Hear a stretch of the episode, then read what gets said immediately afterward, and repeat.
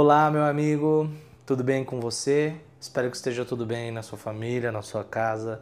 Espero que você tenha conseguido até agora pensar um pouco a respeito de tudo que você tem em Cristo Jesus, porque você já tem tudo que você precisa para a vida e para a sua piedade.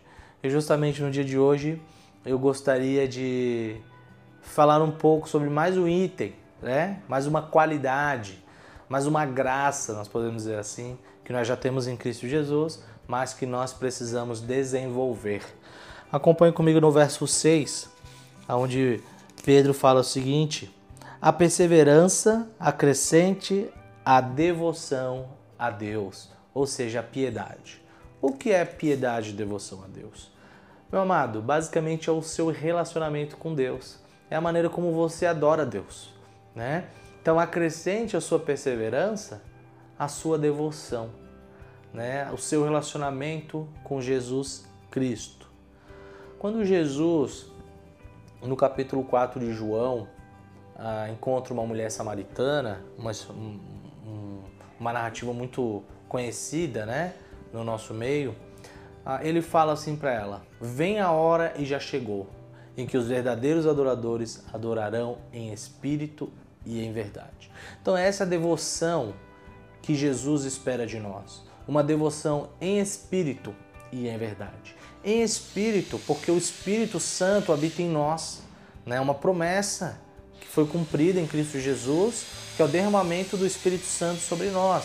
Então, Jesus habita em nós por meio do Espírito Santo. E ele então que opera na nossa vida para que nós sejamos mais santos, né? a santificação. E em verdade, no sentido de sinceridade de coração. Jesus é a própria verdade. A palavra de Deus é a verdade. É isso que João fala no capítulo 17, né? Santifica-os na verdade. A tua palavra é a verdade. Então, meus amados, a sua devoção a Jesus Cristo, ela basicamente ah, tem a ver com dois itens da nossa vida, né? Que é a leitura diária da palavra de Deus e a oração. A oração é a comunicação que você tem com o Pai em espírito por meio de Jesus Cristo, onde você pode colocar diante dele os seus anseios, as suas petições, as suas ações de graça, onde você pode compartilhar da sua vida com o próprio Deus, né? confessar os seus pecados diante de Deus, e a, e, a, e a leitura da palavra, que é o alimento, que é o conhecimento de Deus, como já vimos anteriormente. Né? Acrescentar o conhecimento de Deus. Como você pode conhecer cada vez mais Deus, a vontade de Deus revelada? Lendo a Bíblia, orando. Mas, meus amados, ah, infelizmente, nós já sabemos disso, nós já temos essa informação, mas esse, talvez, essa talvez seja uma área que nós falhamos muito. Né? Muitas vezes nós negociamos, trocamos esse momento por outras coisas, seja, qual, seja qualquer que seja.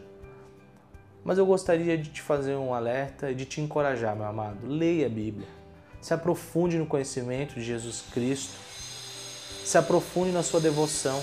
Quanto mais você se alimenta, mais você vai conhecendo o nosso Deus. Mais você vai vivendo uma vida que agrada a Deus. Nós precisamos ler, ler, ler. Há um pregador no passado chamado Charles Spurgeon. Ele dá conselhos, né? ele tinha uma escola de formação pastoral, né? E ele dá um conselho para eles. E ele fala assim: ó, leia, leia, leia. Nós temos que ler, meus amados. Nós temos que ler a Bíblia. Nós precisamos conhecer o nosso Deus. Então acrescente essa qualidade. Você já tem tudo que você precisa.